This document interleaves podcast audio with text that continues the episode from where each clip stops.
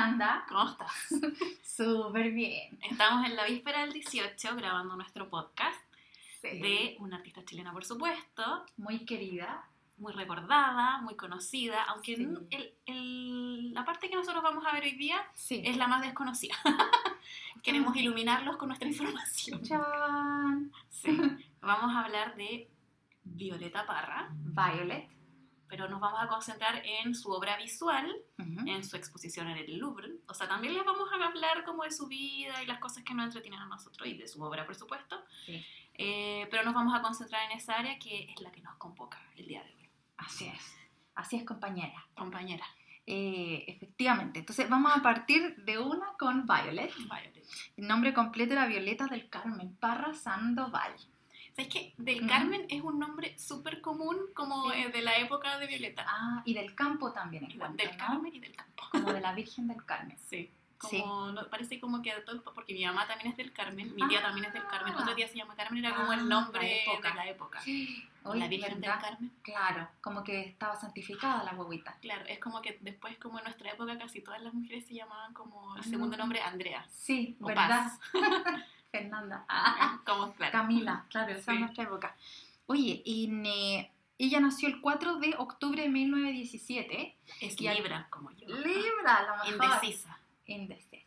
Oye, pero, ¿sabes qué? Eh, estaba como, hay como una polémica, ya partimos con la primera polémica, que era en qué lugar nació, porque nace en la provincia de Ñuble, pero hay gente que dice que nació en San Fabián de Alico, De Alico, y otro ah, en San. Carlos. Ah, que yo creo que todos quieren como adjudicarse el Sí. nacimiento de Violeta como hija ilustre y tener como la, la estatuita, como en la, Exacto. en la ciudad, como en la plaza de armas. Es nuestra. Única grande y nuestra. Así que ahí va a estar la duda, eh, si alguien sabe que nos aclare. Pero hay distintas la matrona, la matrona de la época, que venga en Sí, que nos llame. Eh, sí, y muere el 5 de febrero de 1967 a los 49 años, súper joven. Súper joven. Muere. como no queremos hablar de la muerte. Nuestra mirada como láser, como lo decimos. No decimos, decimos. Se suicidó. Se suicidó, sí. Sí. Sí, una, Una triste historia. una triste historia, pero a la vez súper pasional, como con una vida súper plena. Igual siento como que hizo de todo. ¿Cachai? Sí, o sea, que como- logró tocar el cielo con las manos. Literalmente, Violeta se fue a los cielos. No le hemos visto todavía. No hablemos de esa película que es muy polémica aquí en este, en este, par- en este grupo. Eh, sí, o sea, como que aparte de la obra visual, que, que es la de la que nosotros vamos a hablar, Mm, bueno, súper mega conocida por la parte musical, claramente, Sí. como que sus letras, sus canciones, eh, conocida a nivel mundial así como mega famosa, mm. Y como que lo que llama mucho la atención es como que la esencia que mantuvo siempre en su vida, más allá de como ser famosa mundialmente, Mm. como mantenerse en sus raíces, como tener al folclore como tan in the body, ¿cachai? Sí, sí, heavy, como, claro, completamente parte de su vida. Como que vivía el folclore, como que respiraba folclore, como que vivía en esa dinámica todo el día, entonces Sí. yo creo que por eso como que lo reflejaba también en su Es música. verdad. Pero aquí no estamos para hablar de música. Claro, ¿Cómo? como guárdense ese interés. en un cajón, lejos, la música, Dios. No, y bueno, es que además, claro, la mamá, bueno, ellos vivieron en el campo, o sea, full Ah. campo. La mamá era eh, modista, me parece. Sí, era como la ¿cierto? costurera. Costurera y el papá era profe de música. Y yo noté que además tocaba, claro, era guitarrista y viola- violinista. Claro, y ahí tiene sea, como, como- el...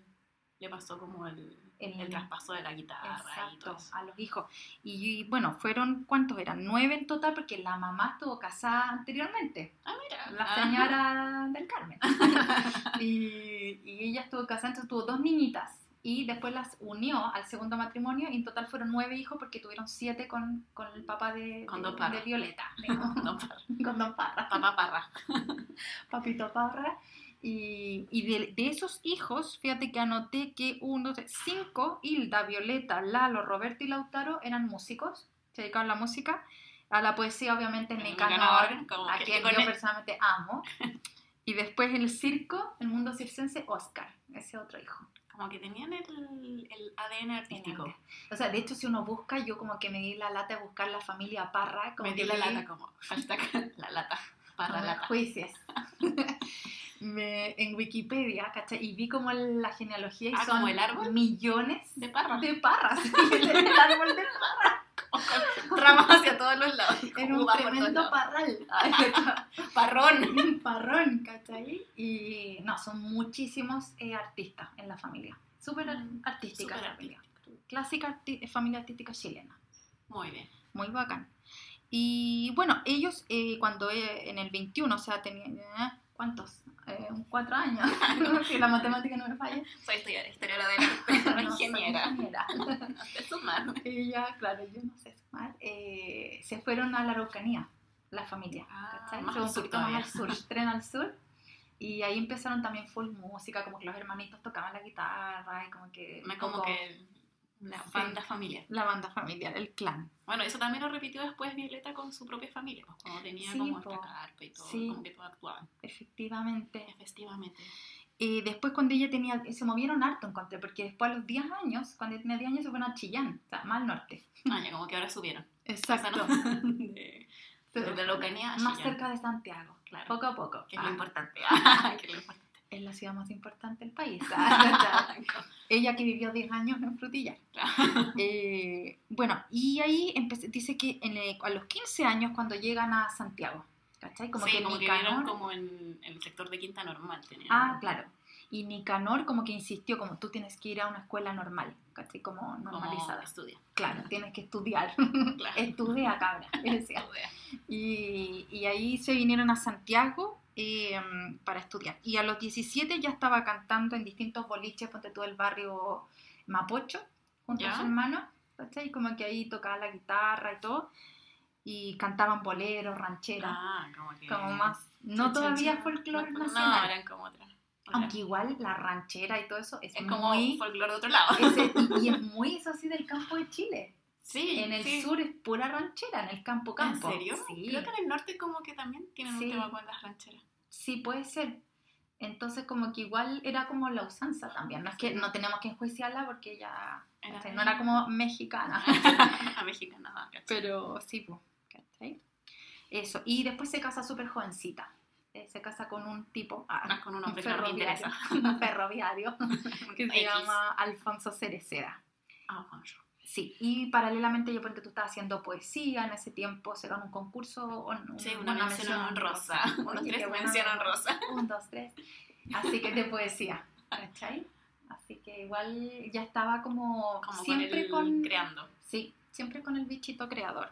Bueno, hay también van el como resumen ejecutivo de que Sí. recorrió Chile buscando los sonidos para Sí, crear bueno. la nueva Sí, nuevo folclore po. chileno. Claro, ella, sí, o sea, bueno, tuvo sus hijos, vivió en Valparaíso y mientras tanto seguía haciendo música y se hacía llamar Violeta del Ma- de Mayo. Cristo de Mayo. Violeta de Mayo. Como el Cristo de Mayo. Como el Cristo de Mayo. Ah, mira. Muy religioso todo, es que también el campo también es súper, súper Sí. religioso. po. Bueno, y aparte que tenía todo esto como el tema de los angelitos. Sí. ¿cachai? De los niños como que Los niños que, que que mueren mueren. ¿Tú te acuerdas con nosotros en el, en el cuando trabajaba como La tu cara, Merced. la, cuando trabajaba en la Merced, como Sí. que tuvimos que ver como ese tema de los Sí, angelitos. Nosotras estamos full religiosas. Sí. Pero no como nosotras catolizadas, sino como full metida en todo el tema como iconografía, simbolismo. Claro, y ver como el, ritual del asunto. Ah, También estuvimos en una exposición de. Muy linda etapa. Oye, sí. Eh, Pero vamos con- especial a Rolando. Ah, Que, que nos, nos ama todavía, suponemos. Nos ama, nos ama. ¿Cierto? Somos Sí. sus favoritas. Yo creo que no se rió con nadie más como con nosotros. Oye, sí, y lo pasamos bien en ese depósito. Abandonadas del mundo. Abandonado. Eh, ¿Qué otra cosa más? Bueno, después, como decías tú, ella se dedica, eso es como en el año 52, ponte tú, como que hace un viaje como por todo Chile. Y como, como decías tú, empieza a hacer como un- una recolección de, de distintos tipos de sonidos, de música, eh, Letras, las de temáticas. exacto, que se están un poco perdiendo. Súper visionaria la encontré, como que valorar, a- porque cuando tú te vienes a Santiago desde el campo, mucha gente como que trata de hacerse santiaguino, como que un poco olvida Claro, sus raíces y trata sí. como de esconderla así un poco. Pero Violeta como que siempre amó el tema del campo, la música, estuvo como orgullosa del folclore nacional y, y ella se considera una investigadora, de hecho, del folclore nacional. O sea, de hecho, al Se final como que hizo este- esta, la su, su investigación al final fue como Sí. un rescate como de la cultura chilena en el fondo. Sí, sí. un rescate, claro, o sea, se lo tomó súper en serio, lo hizo muy profesional, onda viajó a Chiloé, ¿cachai? Llegó a, a- a lugares súper lejanos buscando estos sonidos, Los sonidos de Violeta. los sonidos, Bueno, de los sonidos pasamos al, al mundo del arte. al mundo del arte de Violet. Que en verdad eso eh, se menciona, pero igual es Sí. como un poco todavía desconocida esta área, Mm, yo creo. Como Bastante. que, claro, como que todos hemos escuchado Volver a los 17, pero como que no todo el mundo ha visto las arpilleras y las Sí. pinturas de Violeta Parra. A lo mejor se hizo un poquito más conocido también cuando en el Centro Cultural del Palacio de la Moneda hubo como esta sala Sí, una sala solamente dedicada de- como a sus trabajos. Como que ahí es cuando yo creo varias personas como que empezaron como, uy, no sabía que había hecho trabajos tan grandes en arpillera Claro, y que expuso como en uno de los museos más importantes del mundo. en el mundo. Y es como- Vamos a llegar a eso de todas maneras. Eh, de su obra visual, ¿qué es lo, lo, como, lo que te gustó la primera vez que viste algo de Violeta Parra? A mí me fascinó, Ah, al tiro arriba, eh, los colores, la expresión. Como que el tamaño también son obras grandes y en lana, ponte tú lo encontré como rústico pero a la vez súper como expresivo y jugado, no sé, ¿a ti?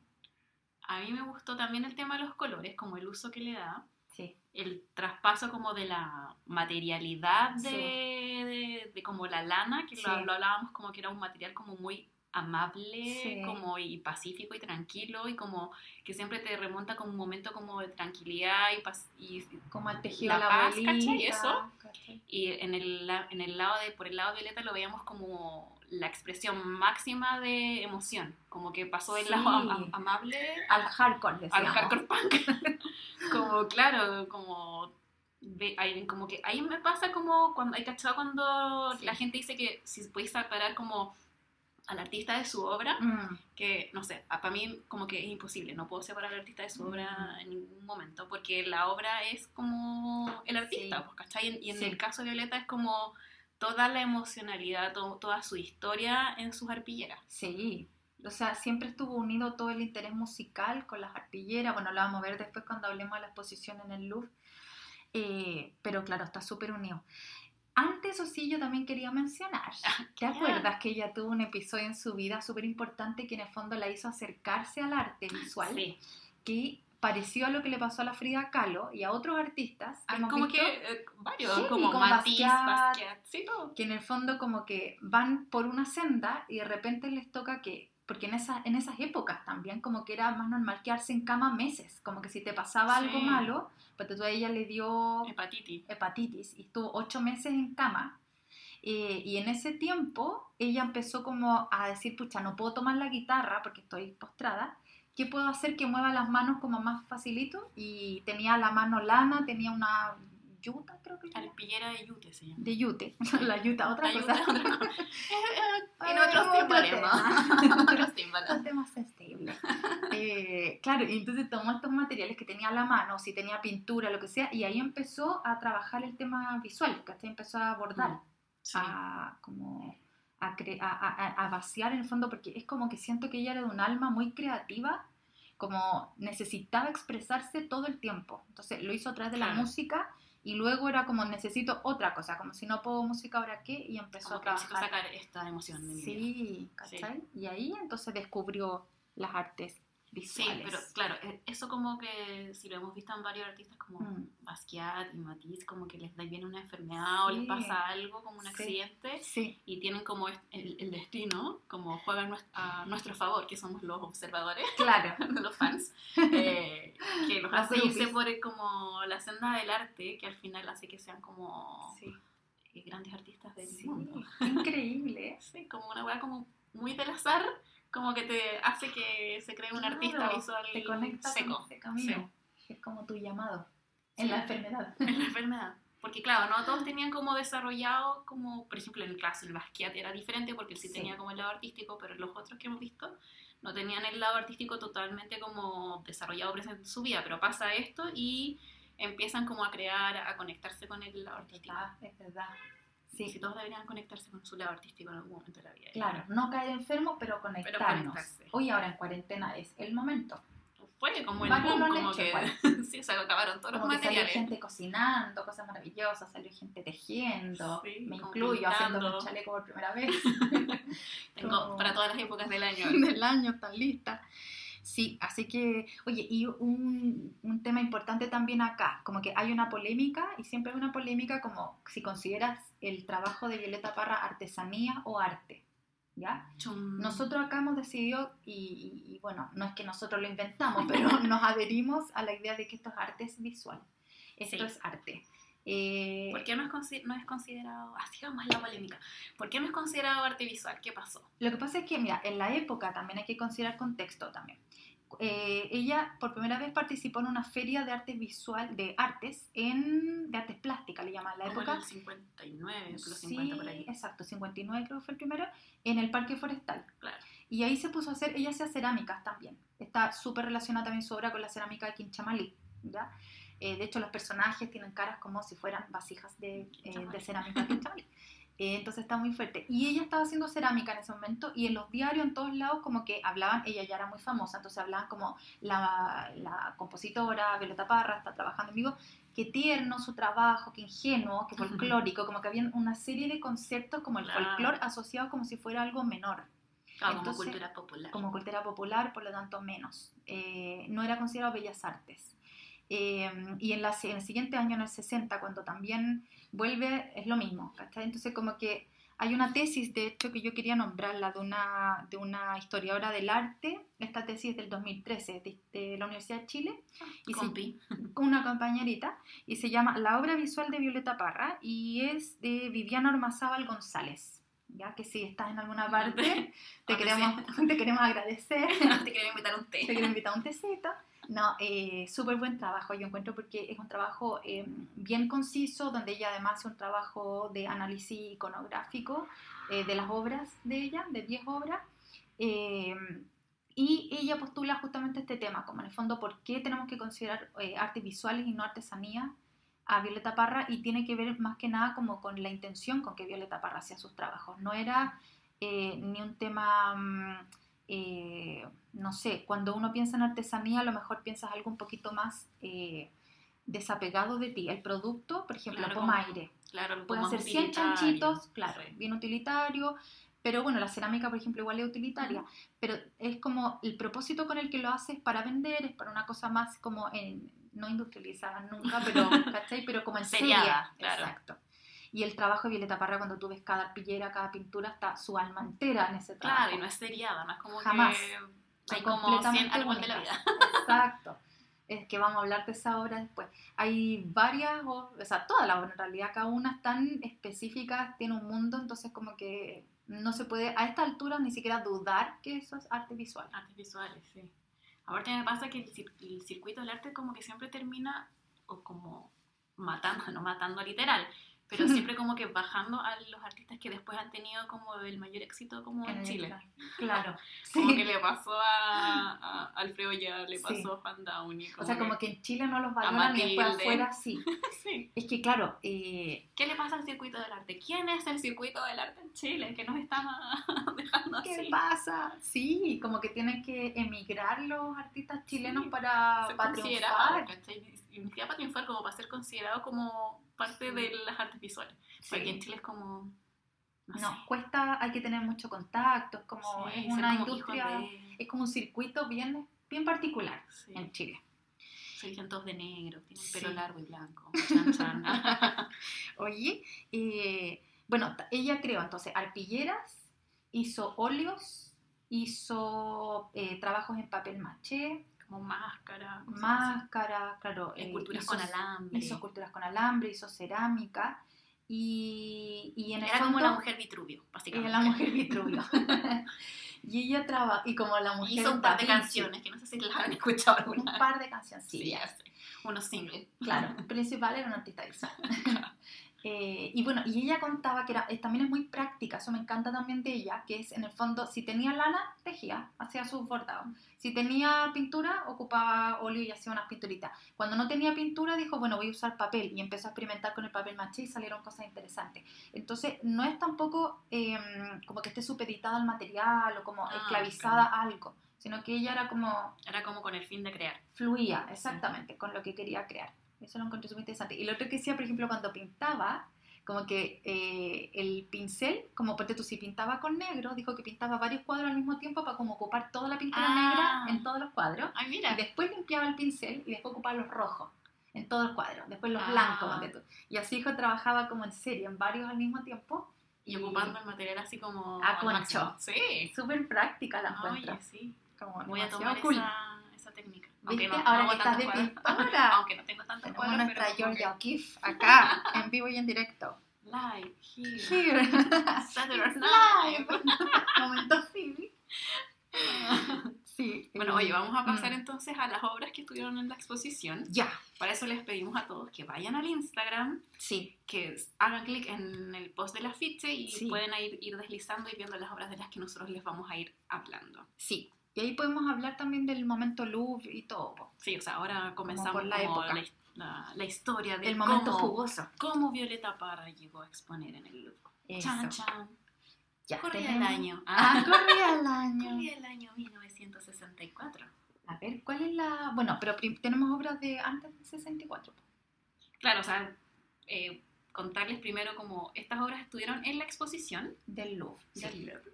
Y ahora hay un museo de Violeta Parra, entre paréntesis, y estas obras como- son parte de la colección del museo. Hashtag hay museo. Hay un museo Violeta Ay, Parra. ustedes no pueden ir porque pandemia, pero Exacto. yo creo Bueno, que tú tampoco. Nadie. Eh, chin. Pero estas obras son parte de la colección del Museo Violeta Parra, que Sí, queremos, que- los alentamos a que lo visiten. Y van a poder descubrir el mundo visual de, de Violet. Entonces, a lo mejor, bueno, antes de que vayan al Instagram bellaquearte, arroba bellaquearte, y vayan a ver el afiche de Violeta Parra y luego empiecen a ver las imágenes de las obras que vamos a hablar, eh, y empecemos de lleno con las obras, podríamos también entonces mencionar el momento en que ella se va como a Europa, ¿cierto? Porque eso como Sí. viene justo, justo antes de que empezara a hacer estas obras. Eso ocurre Vamos. en el 62. Vámonos con Violeta, tómame la mano. Eh, de la mano y nos vamos, de la mano. Eh, claro, se va primero a Buenos Aires, ella, ¿ya? Y junto a sus hijos, desde ahí, súper aperrada, se va a Europa. Que era como lo clásico que hacían todos. Juan Como- también. Como Buenos, Buenos, Aires, Aires, de de Buenos. Aires al mundo. Ahora ya no es necesario. Sí. Pero antiguamente era como más... Ese era el, el Sí, sistema. lo, lo que hay que recalcar es que ella se fue con los hijos. Se fue con los Se fue con los hijos y... eh, ¿Pero por qué hay que recalcar eso? Es como que- de aperrar. No, lo que pasa es ¿Acaso que... no puedes dejar los hijos acá? No, sí, pero Ah. eh, eh, hay un pequeño...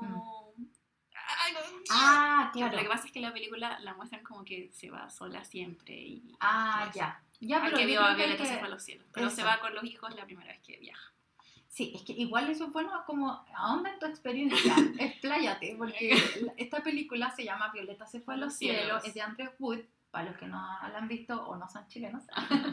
y, y en la película como que retratan una Violeta que es como, Sí, mira, la verdad es que Andrés puede que no nos hables después de esto. no nos llames nunca No más, ya que nos llamas día por medio. Claro, no quieres hacer más películas con nosotros como historiadoras del arte detrás. Pero francamente a mí no me gustó. Sí, Eh, no, encontré como interesante la propuesta, pero creo como que quedó como un poco con aleta caída la, la propuesta, porque, eh, no sé, claro, bueno, ahora lo vemos claro en el 2020, donde ya estamos como aburridos de Mm. ver como esta, la, cada vez que se representa la vida de una mujer importante o que Mm. fue destacada en algún ámbito del arte o de la ciencia o de lo que sea, Sí, siempre el énfasis está puesto en sus relaciones o cómo se relaciona con los hombres o cómo se relaciona con sus hijos. Y creo que esta película cayó todo el rato en eso. Mm, Más porque, pues, no sé, yo cuando quería ver la película porque quería ver como el tema de cómo creaba la Violeta Parra, mm, como su proceso creativo, cómo se le ocurrían las cosas, como que eso es lo que más me llamaba la atención de Sí. ella. Pero al final terminé viendo como a una mujer como que perseguía hombres, como que Ujú. sufría por amor, que no sé, a los hijos los dejaban no, o no le importaban, o sí eran importantes, como que Como que que- sus emociones guiaban todo, y en realidad... Sí, o sea, está bien, como que parte de ser artista es que tus emociones son muy importantes en tu vida. pero o- pero no guían todo. O sea, ella también planificaba las cosas que hacía, Claro, fue como que la- racional en era como, Europa. la pintaban como un pajarito Ah, volando por la vida. Claro, Entonces, como que eso no me gustó mucho. claro, sí. hay cosas que rescato como la propuesta como un poco artística de cómo crear la película y todo, pero creo que dejó muy eh, Mm. al debe como cosas importantes que necesitaba, Sí. la- necesita la gente saber de Violeta Parra. Sí, Como, como pasó parecido. Claro, como que ponen como esta como figura como de la mujer artista, así como súper loquilla y la cosa, y es como en verdad tiene que ser siempre así, como Claro. que la representación femenina como que... Y es como no. que, como lo hemos visto en varias películas de, ahora como hemos hecho podcast y hicimos lives antes de mujeres, artistas y hay películas, Claro. empezamos a ver un patrón. Y eso es lo que ¿por nos qué? preocupó. Como que pasa con el, el cine y el, no sé, las mujeres artistas. Y, y la forma de representar a la mujer en general, pero en este caso, claro, de artista. Eh, como pajaritos, como siguiendo a los hombres, o que el hombre en el fondo marca tu. marca tu vida y tu, Tu obra, vida, ¿cachai? claro. Como que no eres un ente creador sin tener como el, el tema como romántico al lado. Sí. Protestamos. Sí, nos vamos a huelga. En vivo y en directo. Andrés, no nos hables. No nos hables, desde ahora en adelante no nos hables. No. No. Indigna. Oye, eh, bueno, ella se va entonces cuando se va recién a Europa, como decíamos, con los hijos, Desde Buenos Aires. desde en el- Buenos Aires, en el En el barquito, barquillo. y se va invitada primero a Finlandia como a un festival de música. Es el objetivo, digamos, con el que ella va para allá. Había conocido paralelamente también, eh, ya en Chile, había conocido a un suizo, ¿cierto? Yes. Que en el fondo era también un, era un músico igual, me parece. Sí, como que estaba investigando como investigando música. seguramente se acercó a ella por eso y todo. Y la cosa es que, eh, ¿por qué lo nombramos? Porque en algún momento viven juntos también en Ginebra, en Ginebra y ella ahí empieza a exponer su obra visual en Suiza. Y le empieza a ir bastante bien, de hecho como que ella eh, tenía, bueno, obviamente contacto con varios chilenos eh, relativos al arte y eh, les cuenta y les manda como recortes del diario y le dice, oye, me está yendo increíble, como pensemos que el contexto en el Parque Forestal, en la Feria de Artes Plásticas, le había ido mal porque habían como, era como, está la artista famosa como haciéndole ceritas en el fondo, está haciendo como su- sus cositas. sus cacharritos, ¿cachai? Pero eh, en Europa la valoraron de verdad como artista, ¿cachai? Como que encontraron que su obra era súper expresiva, muy interesante a nivel del manejo de color, etc. Entonces, eh, esto empezó a ella como, como a llamarle la atención y eh, posterior a eso, ella entonces expone, es invitada a exponer en el, en el Museo de Artes Decorativas del Louvre. O sea, es invitada luego de que ella va como a mostrar su obra. Como que. Como- ¿cachai? Va como va a ser como la propuesta al director del museo que ya había ten- tenía recomendaciones de ella. Eh, Porque le- ya estaba instalada en Claro, Europa. como que había tenido eh, éxito en varios otros países. Sí. Entonces, claro, como que le va como con esa misión así como mostrarle su obra para poder exponer en el museo, de- en- como era como, claro, es en el Louvre, pero es en la en el ala de como Del museo de arte- artes decorativas, Mm, que es está unido al museo, pero como administrativamente es totalmente independiente. Sí, Eh, llega con, con sus obras bajo el brazo, con su portafolio. con su portafolio claramente, no con las arpilleras en el bajo el brazo, Andrés. En el- literal. y claro, como al, al director le, le gusta su obra, le Sí. llama la atención, pero como que en una en primera instancia es re- de rechazado por, como por la junta del, del museo, como no, Claro. no la vamos a exponer. O sea, pensemos que nunca había expuesto un artista hispanoamericano en el museo más importante de Francia. Claro, como, Como que lo dudaron. como mira, no, no sé si nos tinca tanto. Sí. Pero Violeta se la juega, Sí. eh, insiste como, mira, tengo que estar aquí, bla, bla, bla, mira mi Sí. trabajo, bla, bla. El- la No, trayectoria musical. No así como una mujer chora, sino como planteando Claro. su obra. Eh, y ahí le, la- como que le aprueban la exposición. Esta la curadora, ¿no? Esa que se llamaba Yvonne Brunhammer. Claro, ella es la que estuvo a cargo de su exposición. Mm. La exposición duró un mes, un mes y medio. Sí, un mes y medio. Con éxito como de crítica. O sea, y- le vendió una obra al varón de Rothschild, ponte tú. una cosa Que en como- Chile era como cuando se enteraron, fue como, ¿qué? Como a esta artista ingenua, como Ahí tiene como- circuito del arte. y, y, y onda se lo compraban los mejores personajes de Europa empezaron a claro, entonces ahí como que quedaron todos como ah Como clásico que fallamos, Chile sí, como... pucha este es el mes de Chile pero es como Chile por favor despierta en el área del arte también Sí, como, deja de- de- demasiado- de ningunear a tu propio artista Como basta de exhibir a la bandera. claro Hagamos, veamos otras cosas. sí Y mm, claro, como que la- a la curadora le preguntaban, oye, ¿qué onda Violeta? Era como loquilla, era como buena onda, ¿cómo, cómo te relacionaste con ella? Y Sí. claro, la relación de ella que contaba era que como la intensidad de Violeta, pero también como súper profesional y como, Mm. eh, Súper como jugada en la vida, y- como... y cer- cercana también, como que... Claro, no era como una diva No, para del nada. arte. Imagínate, exponiendo en el ni más ni menos ese museo que es, pero gigante, Claro, tiene como en una- una... o sea, es como, es, es como lo máximo lo que puedo esperar, yo creo, un artista. En la vida. En la vida. En la vida. Y ahí estaba ella con sus Sí. arpilleras y con sus pinturas. Mm, Y eh, bueno, ya la crítica la amó. sí. eh, estuvo. eh, Ella hablaba francés a esa altura y daba sí, entrevistas francés. entrevista, Estuvo cantando y bordando en la misma sala de exposición, ¿cachai? Como La que gente- pidió permiso. Sí, dice que la gente se maravillaba al entrar y ella, imagínate lo sencilla también, como no se le subieron los humos para nada a la cabeza, como que estaba claro, como así como trabajo, bordando, mostrando su técnica, pero además Canto. canto, porque como ella siempre, su arte siempre está unido a la música, o sea, Sí. no es que sea uno antes que el otro ni nada, es completamente unido, es, su vida en el fondo, la Claro, porque música. están como, hay una correspondencia entre la eh, su arte en la música y su arte en lo visual, Sí. porque el- lo que lo une es como su emocionalidad, su experiencia, Claro. su vida, ¿cachai? En el Sí. fondo siempre va a estar unido uno, uno con el otro. Exacto. Y aparte la gente también lo conocía porque en esa época estaba como, la cura- curadora decía, no quiero decir de moda, pero en verdad estaba de moda como escuchar como al... al- La música sudamericana. la música su- sudamericana y la Violeta trabajaba en uno de los lugares como más como populares y conocidos donde iban a tocar esta, este tipo de, de artistas, pues, sí. ¿cachai? Sí. Entonces como que ya entrar al Louvre y ver a la Violeta Parra ahí cantando y bordando, y yo creo que por eso también quedan así como muy Sí. ¡ah! como impactados. Sí, sí, vendió muchísimo, le fue súper bien. No, fue bacán. Oye, empecemos a ver las obras, las obras Veamos. del Louvre.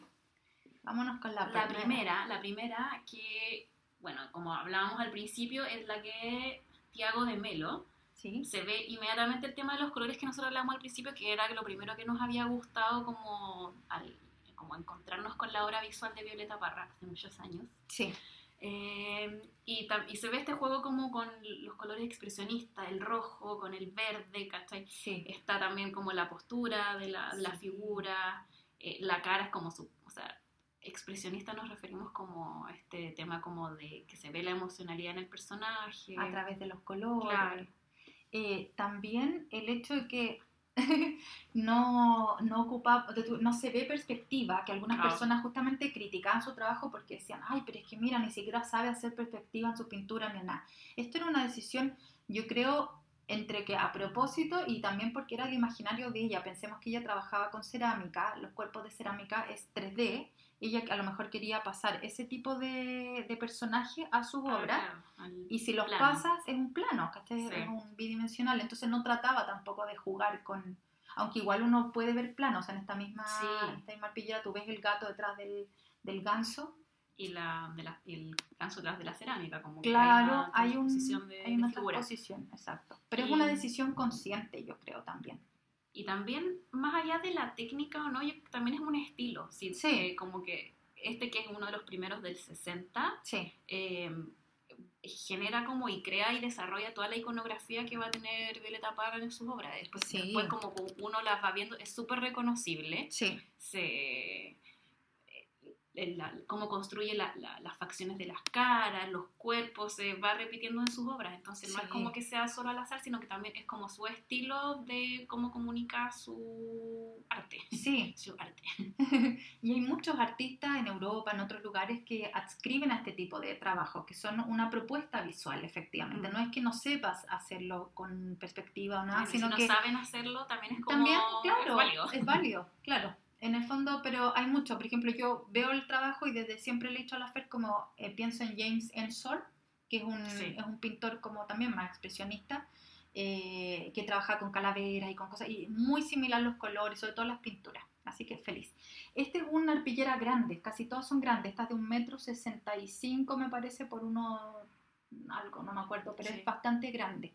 ¿Y es Y- de qué año más o menos? Este es del 60. Del 60, ya. Lo que eh, aquí podríamos decir como que no es solamente como que estaba haciendo como una cosita así como sus cositas como que estaba haciendo en la, en la feria, es porque eh, también al tener gran dimensiones como que también tiene un proceso de eh, como creación en, Mm. el, en la arpillera, Claro. como la disposición de las Sí. cosas, ¿cachai? Porque como... No es fácil trabajar como- en un tamaño Sí. grande de arpillera. Entonces como que tenés que tener la idea preconcebida de cómo vas a crear y cómo vas a poner los elementos también. Sí, Y el uso de los colores, cómo se va a ver desde, desde lejos, ¿cachai? Cómo hay que Exacto. impactar al espectador. Como Me que no, no lo asocio como algo naif. como- no. Mira la cara del personaje que está abajo Sí, también. es como que las caras como que te transmiten Súper interesante también, como los azules en la cara, el Sí. rojo en la mano contra el verde, que cualquiera que sepa teoría de color entiende que aquí están súper bien ocupados los colores complementarios, los lilas con los Sí. colores más cálidos, como que amarillo, claro, hay figuras que inmediatamente el como que se te salen de la rojo. Claro, el azul y el rojo, o sea, sí, me gustó. Esta, esta Un obra está siete. increíble. Le damos un 7. Luego viene la siguiente obra que se llama La Cueca, bien ad hoc a este mes.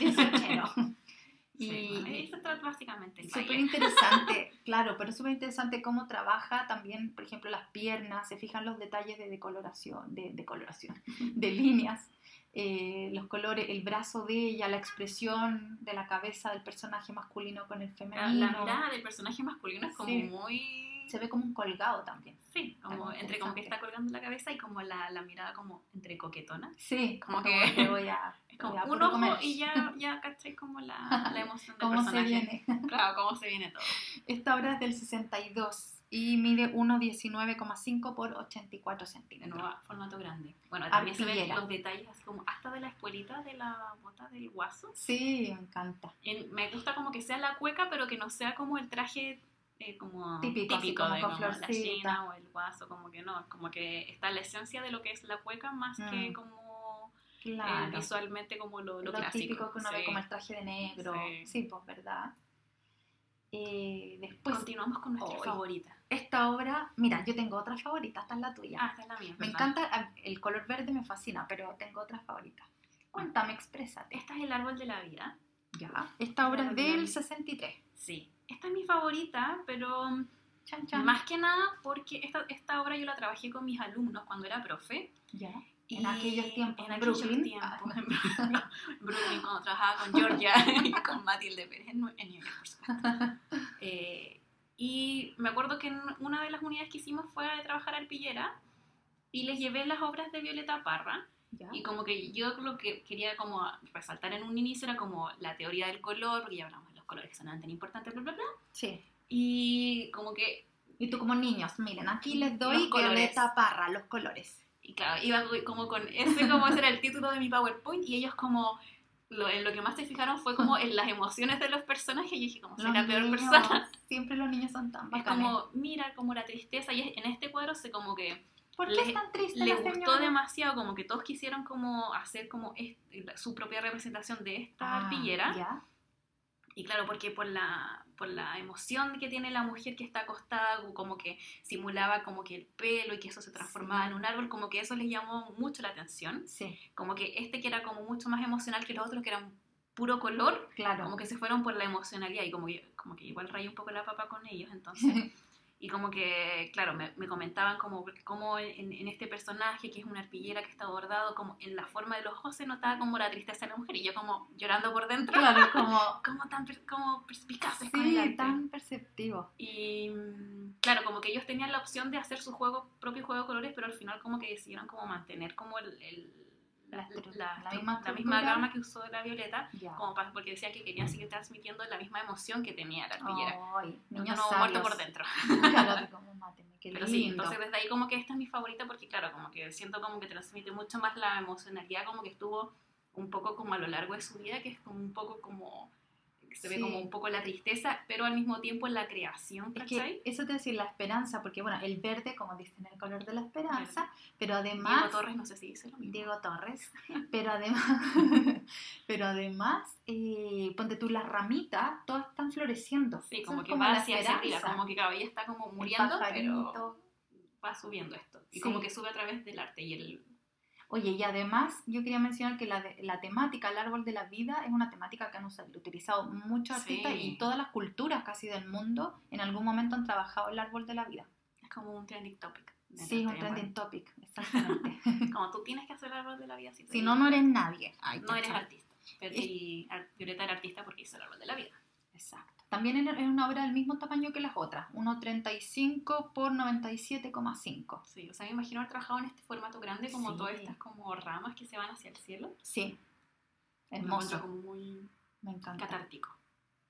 Después viene este que es. es Papel una- maché. Este es papel maché. Papel maché. Estos son como los angelitos, Sí, ¿no? son los angelitos. Como- Expliquemos, expliquemos qué son los angelitos, como en la cultura chilena. Es, es como en Campesina. el, claro, en el sur cuando muere un, Mm. un baby o Sí. una guagua, Sí. básicamente, eh, le hacen una especie de funeral como, Mm. es entre tierno y tétrico, Sí. porque ponen a la guagua, sí, en- a veces sin féretro, sino que la guagua literal como casi embalsamada sí. y vestida como con su vestidito como, Como brillante, de raso, ¿cachai? como de Blanco, angelito. angelito, le ponen como flores, sí. las alitas, era como una, un ritual muy típico en el sur de Chile. Sí. Y bueno, la Violeta era del sur, entonces como que esto está presente en su obra y también en- no solo en su obra visual, sino que también en su obra eh, musical. Musical, sí. Entonces el tema del angelito, bueno, aquí también hay varios angelitos, es un tema súper recurrente también en el folclore y en la cultura popular. Y claro, aquí el papel maché es como otra como técnica que, Sí, en la que que lo lleva a cabo. Sí. Es bien. Y se ve como... aquí se puede ver, claro, el tema un poco naif por la construcción de, la- de las caras y todo. Sí. Pero yo creo como que el- igual el tema sea un poco tétrico, porque al final igual en el funeral era como una guagua muerta que tenían ahí. Claro. Como que no, no sé, Sí. era como raro, como que claro, celebraban como la, La ascensión la del niño al cielo. directo, Sí. pero en el fondo era como... no Sí, sé, era un- es que la, la performance casi como Sí, de- del es eso, ritual como era bien, era medio tétrico. Sí, como Sí, cuando uno ve fotos era con, con alitas, era como, Sí, era como- Pero bueno, es parte de la cultura. Sí, y claro, aquí lo vemos representado en el papel maché de, de la Violeta. Y después viene mi obra favorita, Ahora que no puedo aguantarme. Chan, se llama Christian Bikini. encuentro que ese es el mejor nombre y que yo juraba de guata que la Paula le puesto así. Claro, yo le, dije, un- yo le dije a la Fer como, oye, tenemos que agregar la obra a Christian Bikini. Y ella como, dentro de ella explotó un poco. Y era como, qué creativa es mi amiga, no sé qué. Y después yo le dije, Fer, ese es el nombre original. Y yo como, qué creativa Violeta, Era como mejor que nombre. debíamos haberle puesto a este a podcast. este podcast Christian Christian Bikini. No, es lo máximo. Me encanta aparte el azul, el rosado de la cama, de la cámara, de la cruz. Eh, nuevamente como el pajarito que está como en varias obras que Sí, como que trae una ramita como de paz, así como... Es como parte de su iconografía el pajarito. Claro. en varias obras. Sí, eh, que está además igual cool el Cristo como afirmado de una mano, ¿cachai? Como, O sea, como, no me van a crucificar con los dos brazos, como martillado de una mano. igual como que vemos el hilito rojo colgando el sangre. bordadito ahí. Y No, el- me- lo que bueno. me gusta a mí, El aparte, corazón, eso te iba a decir, el corazón es como... sí. Wow. No, está increíble. Esta obra, esta yo no sé si la he visto en persona, fíjate. Apenas se termine esta pandemia, yo voy al museo a verla. Como sacar A una crucificarme con el Cristo en bikini. No, encuentro que es No, me mejor nombre. encantó. Bueno, y el pañito del bikini, que es como... Lo máximo. Oye, y esta obra es del 64. Este ya es el año en que ella expone en el, en el Claro. Museo Louvre. Y mide unos 65,5 por 125 y es tela bordada. También. Ah, sobre esta obra también me acuerdo que leí, me parece que en la tesis de, de, de Viviana Almazal explicaba que ella, de, de Vivi, nuestra amiga, estaría ahora. Oye, hagamos comunidad Vivi, ah, llámanos. Eh, encontramos, o sea, ella explicaba que la Violeta cuando bordaba eh, no tenía un orden específico. Ella no dibujaba tampoco en las telas cuando pintaba Ah, ni cuando bordaba. como... De una. Ya, Wow. atacaba la tela, ya, al toque. Como parte de su personalidad igual, yo Sí, creo. ella decía, yo no soy dibujante, así que no voy a partir haciendo un dibujo y demorándome eso, yo voy a poner en la, te- en la tela o bordar lo que me salga del Voy a corazón. poner toda la carne en. Exacto. Y, lo que, y ponte tú en este cuadro, me en este cuadro, en esta arpillera, Ah, pero igual es técnicamente un cuadro, eh, parte desde el pie, ponte tú. Ella dijo, yo no sabía lo que iba a hacer, en verdad, como que partí de un dedo y caché que No. después para arriba me iba y entonces le hice el bikini, bueno, que en realidad un, pa- un pareo, Cristo pareo, y después subió y, ¿cachai? Fue Oh. como todo como espontáneo. Acuático es como que empezar desde como Desde el lado del abajo, pie, como más que-. Sí, porque uno siempre tiene como la, la Sí. imaginación como desde... Cenital. Sí, Sí, es verdad, como desde arriba. Para ver, ir, ir construyendo como la figura, pero Sí, yo lo encuentro total a ella. favorito, Sí, Cristo en bikini. Cristo en bikini. Es como hashtag Cristo en bikini. Hashtag Cristo en bikini. Bueno, acá tenemos otro papel maché. Sí, Este me gusta porque también es como bien colorido. Sí, tiene como. Es un poco menos iconográfico, como tipo violeta, Mm, porque es como. son muy felices. Como- básicamente están como felices, como la, la- la vida bella. Pero como que las caras son distintas a todos los otros que habíamos sí, visto. es. Como que no. El pelo así como... tiene- es como más moderno. Es como tiene ojos, cejas, boca. como- el otro era Sí. como una cara como mucho más eh, creada solamente por ella y Sí. como que tú la ves en cualquier parte y vas a decir como eso de Violeta Parra. Pero esto como que me, Mm. me aparece un poco más, esto puede ser De otro de artista, otro artista también. también. Es verdad, como que estaba a lo mejor experimentando también más como con, con eh, naturalista más las, las caras. Claro, más realista Haciéndole pelo. Y... Oye, hay un colorín, porte tú, como que... claro, como un principito flotando. Sí, ¿qué pasa con ese colorín, Violeta? Demasiado lindo. Esta obra se llama Niños en Fiesta. Está... Niños en fuga. Niños en fuga también. Y está como considerada entre los años 63 y 65. Ah, Eh, como no se sabe si fue Ah, yo pensé que se había demorado mucho en No, hacerla. igual puede ser, como que el- Sí, en, igual el, el papel en el como- museo la califican entre esos años, pero puede ser claro que de repente empezó, después esperando que se seque un año, siguiente capa, Claro. no sé, como que a lo mejor la fue modificando. Y esta Oh. es más chiquitita, mide 58,5 por 99 centímetros. No, pero igual, o sea, es como larga. Sí, igual es larga. Y es papel maché sobre madera prensada, ¿ya? Mm. Sobre la madera que ella tuviera a la mano nomás Sí, ocupaba. bien colorida Sí, esta, oye, sí. esta chiquilla.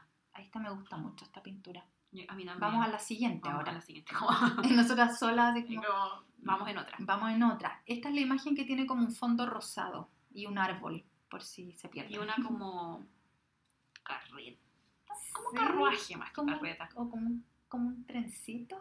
Como carruaje lo veo. ¿Qué quisiste hacer, Violet? Como y una mujer Y un- como. Y un como un ovni atrás amarillo. Como- como- Sí, un ovni. es y como un platillo volador. banderita y cosas. Sí. A mí me recuerda mucho a Matisse esta obra. El, el árbol. Sí, el fondo. El tipo de pincelada sí, también. Sí. Como que a- aquí me asalta la duda de que si una duda. eh, Violeta habrá visto como a otros artistas antes de ponerse como a crear, como a ver si tenía como algún A tipo ver, de influencia o algo. Esta obra se llama Regalo de Ginebra del 64-65. Ya estaba en Europa, así que tiene Sí, que haber visto hartas obras allá. Sí, como que mm, igual se nota como en el, en el trazo, en la Sí, pincelada, mucho como- más pictórica. Así como, con, por ejemplo, de tú la cara, como que la expresión ya, ya no es como solamente en un detalle que le da la emocionalidad, sino como que están perfiladas las Sí. cejas, los ojos, La boca, como que las manitas igual como que se Sí. me ven un poco extrañas, pero Sí.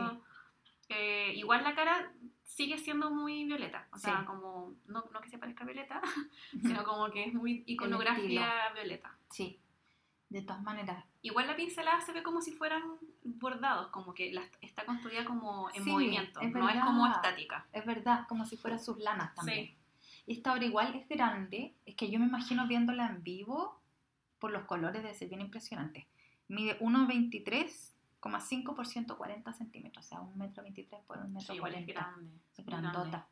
Y sí, me gusta mucho esta obra especial. Y aparte, como otra cosa que me llama la atención es que aquí sí hay detallitos, porque tú en este carruaje, no es carruaje, Sí. que tiene ruedas, Sí, eh, hay como un, un- un detalle por la, la ornamentación, Mm. que las otras obras no lo habíamos visto. El fondo como que eh, él se ve como rosado como a, Sí. a distancia, pero si uno se acerca como son miles de detallitos. sí. Y Por eso encuentro que tiene también esa cosa medio maticiana, como Sí, de, y de como detalles. rayas como de Como, pincelada. sí, un- el pincelazo que se vea como el trazo del Sí. artista y bla, bla, Sí. bla.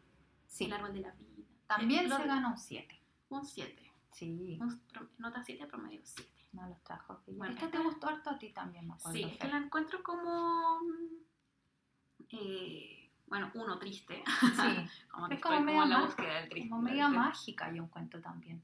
Sí es como Qué interesante el personaje, acabo de ver el personaje sí amarillo. la verdad, es como un funeral Sí, como una despedida Se llama Las tres hijas del rey lloran a su padre. Óleo, so- sobre madera.